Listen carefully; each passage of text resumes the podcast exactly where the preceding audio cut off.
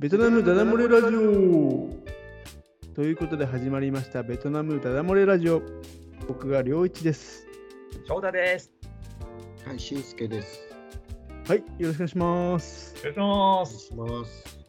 この3人でねえーベトナムについてのあれこれや、まあ、ベトナムニュースについて楽しく話していこうという番組になっておりますで我々あのツイッターやってまして VIETDADAMORE ビエットダダ漏れという名前でやってるのでぜひフォローしてみてくださいお願いします。お願いします。はい。今日は僕の回ということで、えーこれ収録してるのが、えー2022年10月9日なんですけれども、日本、まあ僕は日本に住んでるんですけれども、関東近郊に住んでるんですけれども、寒くなってきましたよね、本当に。そうですか。あねの、もう羽毛布団出しましたよ。あ、そうですか。まあ、羽毛布団懐かしい羽毛だな。もう多分皆さん全然羽毛布団なんて触ってないでしょ。なんてない。見てもない。まあ、毛布も出したし、まあ、結構本当にね、夜やっぱ冷えるんで、寒くなってきたなっていう感じなんで、まあ、夏があっという間に終わってしまったなという イメージですね。だから、まあ、ホーチミンはね、基本的にはこう常にあったかいなというイメージなんですけど、どうですか、最近、こちらは、気候は。今日、あれですよ。ホーチミン最高気温31度出てますよ。おま最低気温が20 24度。そう、普通、普通の気がする。夏やん。いま だに。でもあれなんですよ。昨日僕、ユニクロ行ってきたんですよ。高島屋のユニクロ行ってきて、ちょうどあの、秋冬物の販売をやってたんですよね。なんで、うん。すごい違和感があるのが、もうガチガチのコート、うん。スキー場とかに行くとき用のコートとか売ってて、あのユニクロでも、うん。こんなホーチミンどこで使うねんっていう感じなんですけど、メインが秋冬も全面出しで出してて、えー、メインで？メインでそう、一番あのねエントランスのマネキンさんも冬物着てて、はあどういう需要ターゲットが売ってんやろうっていうのを疑問。これ私もホーチミン長いですけど、何人かいてますけど、この冬になると、どの店も冬を売り出すんですよね、メジャーなところ。そうなんだ。うんそうなんですよ。あれずっと疑問なんですよね。誰が買うのかなって。うんしんすけさんどうですかそこら辺。思ったことで言うと、はい。あの縫製工場っていうのはシーズンでずっとこう製造してるんですよね。秋冬物はもうその半年ぐらい前かな。だから製造して、えーそれに合わせてってそうそう工場がそうやって動いてるんで、ホーチミンのために常にこう何かを作ってるわけじゃないんですよ、縫製工場っていうのは。まあまあ。世界の、まあ、欧米とかあのいわゆるマーケットがやっぱそっちなんでそっち向けにやっぱ作ってるんじゃないかなっていう気がしてうんだからそのまあもちろん T シャツもあるんでしょうけどその流流行っていうかまあ常にねそのアパレルってそういう今年はの秋はこれとか冬はこれとかってこう常にこうやってって、まあ、T シャツなんか別にいいんだろうっていう話もあるんだろうでしょうけどまあうん。そう常にこう変えていくようにしないと同じものをずっと売ってっちゃダメだっていう考えもああるんでそういうふうになるのかなっていう要は要は世界のトレンドその縫製工場ベトナムにたくさんあってそこからうん物を持ってくるんでしょうけど一番その工場で作ってるものがそそれなんでそれを飾ら得ないって言ったら変ですけどこんな感じなのかなっていう気はします。確かに一理ありますよ。要は世界のトレンドを発信じゃないけど、今世の中、世界的にはね、こういうものが流行ってるぞということをやっぱりこう、まあ、ウィンドウで示してるというか、うんいうのが、そういうリンコムセンターとかのデパートって別にあの儲けを考えてないみたいな。うんうんうんうんあ要はそれはあくまでもマーケティングの一環じゃないけど、そういうところで出すことによって知名度を上げるというか。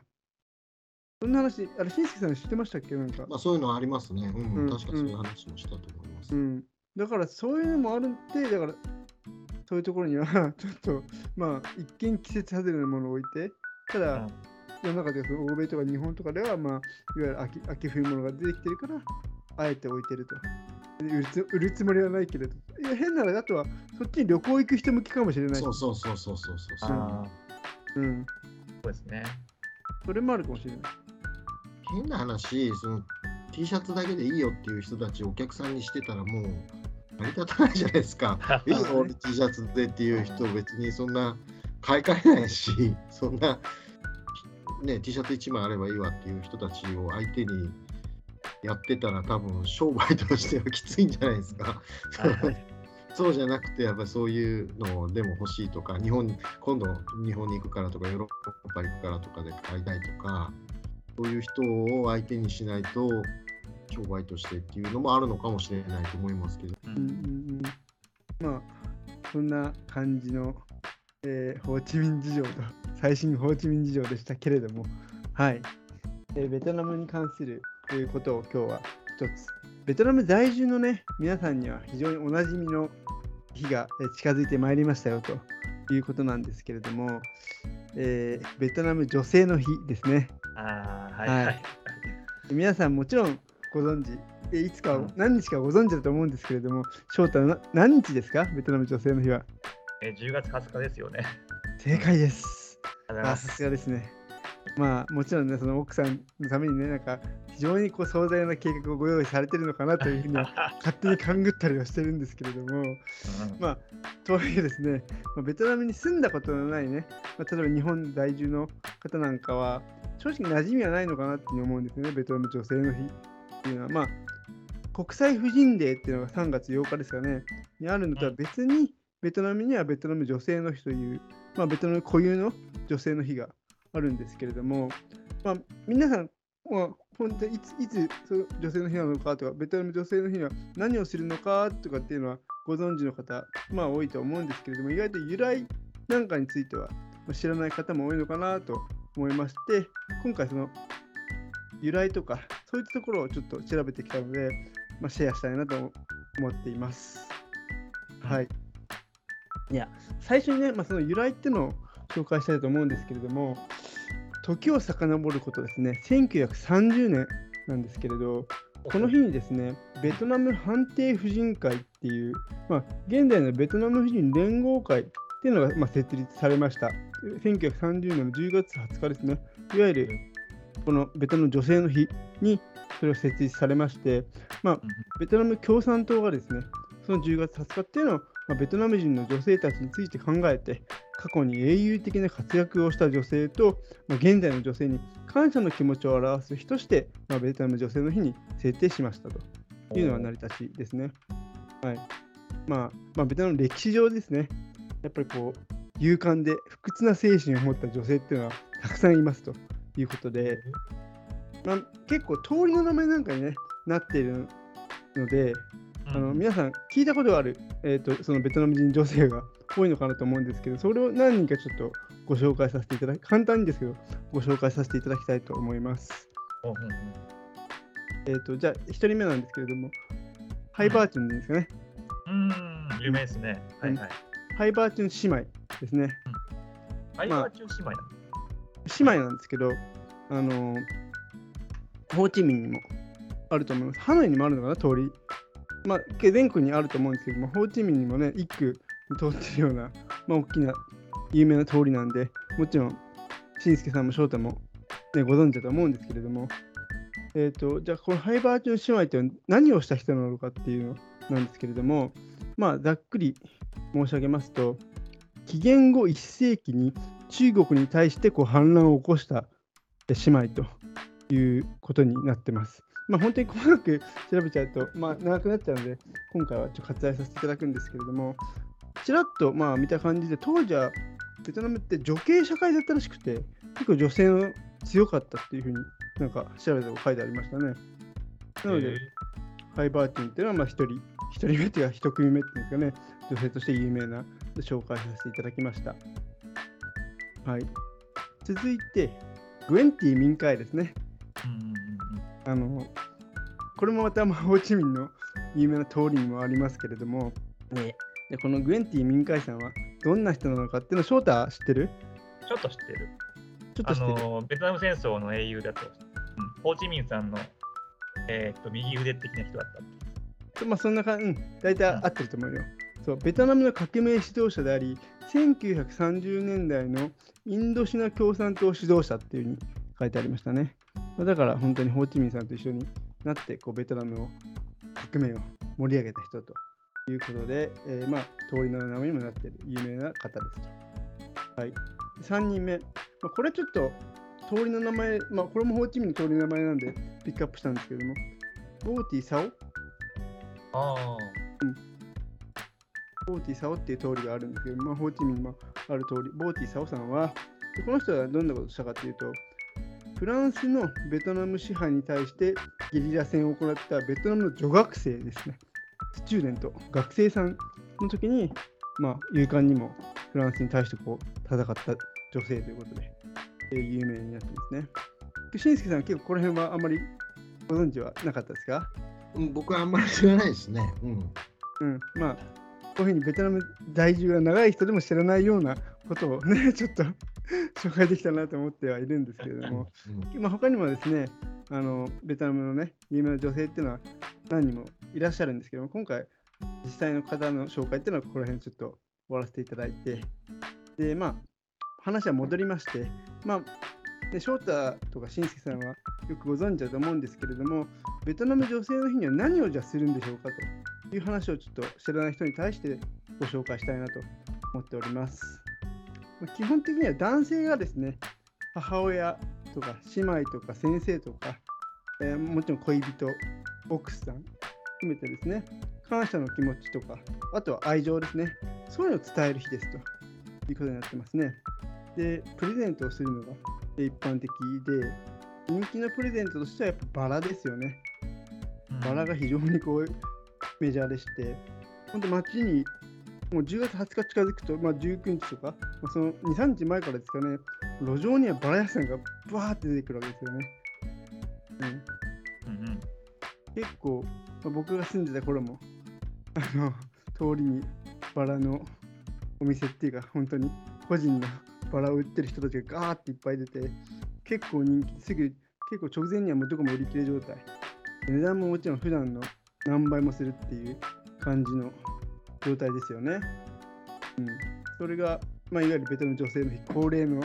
景色だなという感じではありますね。であとは、デパートなんかではね、女性の非セールなんかもやってますよね。うん、うん、結構、もう40%オフ、50%オフなんか言って、えー、結構大々的にセールやってることも多かったりしますね。あとは、ね、イベントなんかも結構あるみたいで、コンサートだったり、絵の展覧会だったり、生け花のコンテストなんかもやってるそうで、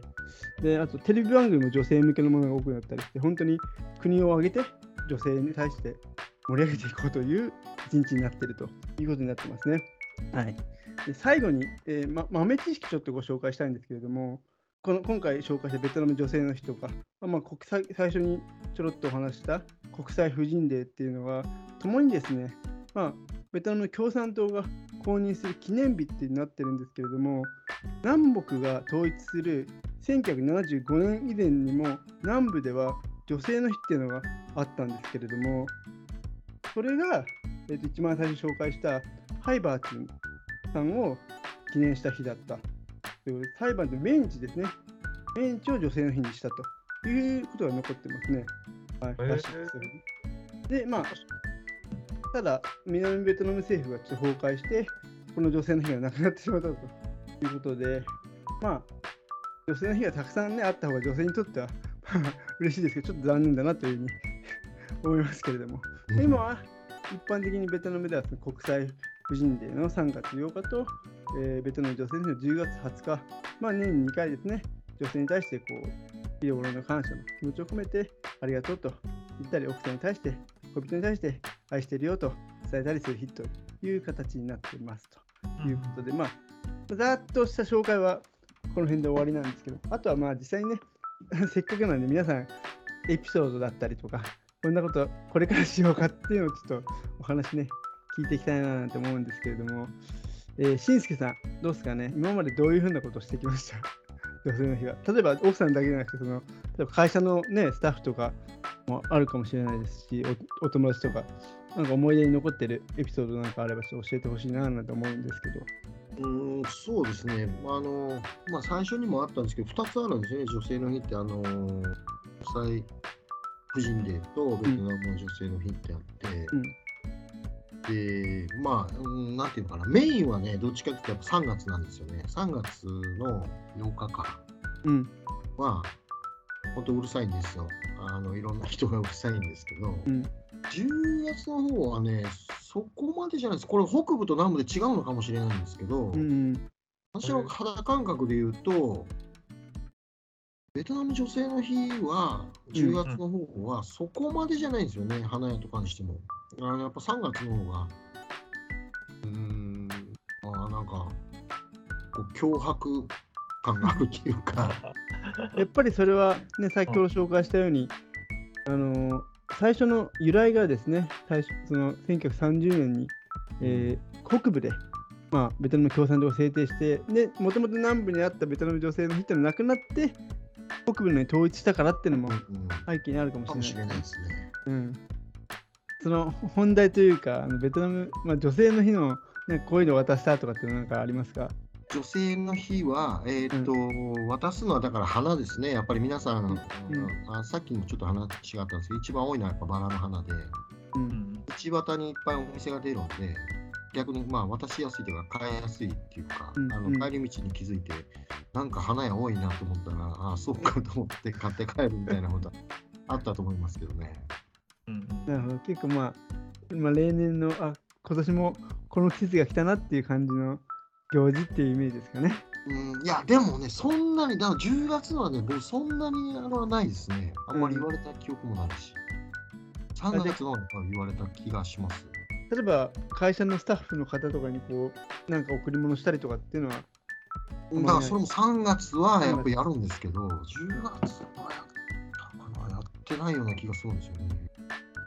で逆に3月には、その、ちゃんと、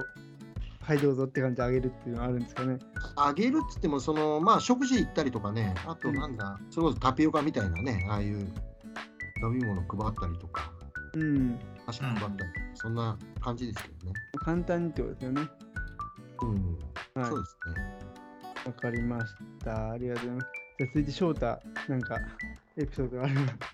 去年、去年僕、あの取引先の会社に女性の日、たまたま女性の日やったんで、あの社社長さんが女性の方なんですよ。うん。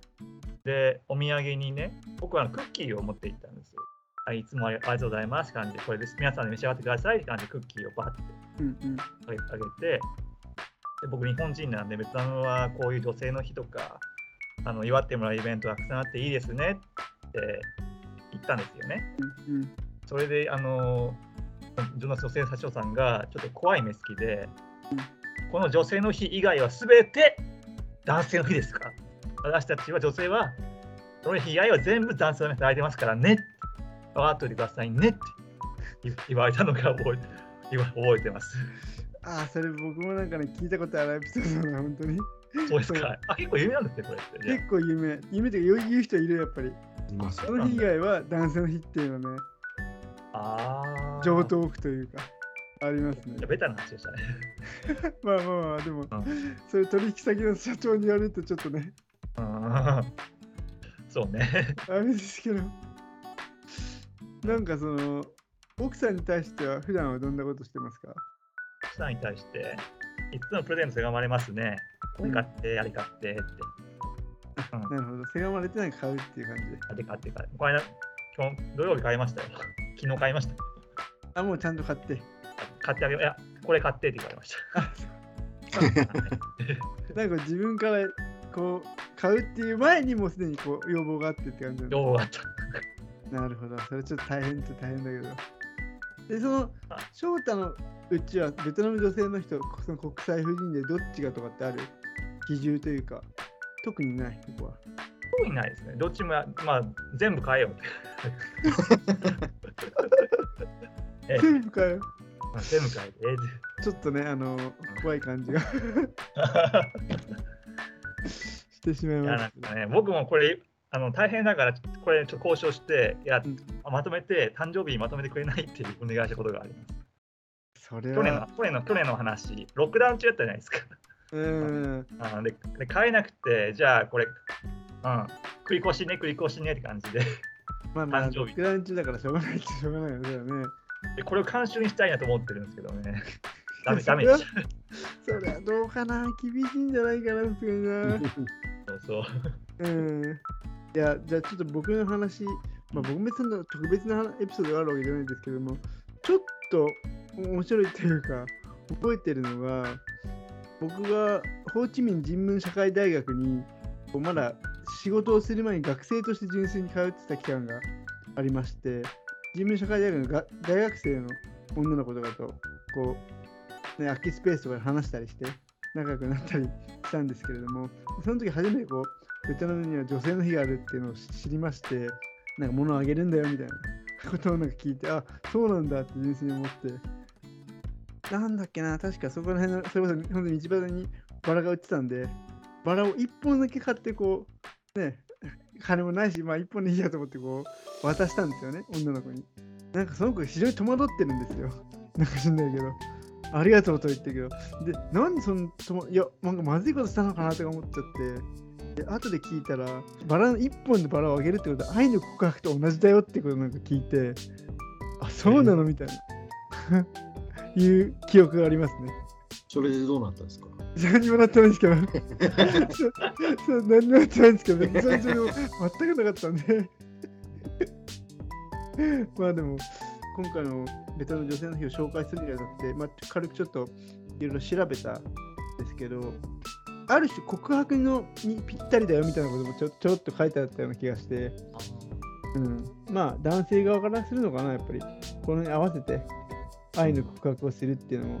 あるのかもしれないですよね、なんかね。そんな感じのね、ベトナム女性、あとは僕、エピソードで言ったら奥さんにはまあ、やっぱり僕もお花とか、ちょっとした香水とかも最ね、昔あげたりしましたかね。そういうのも結構一般的らしいですね。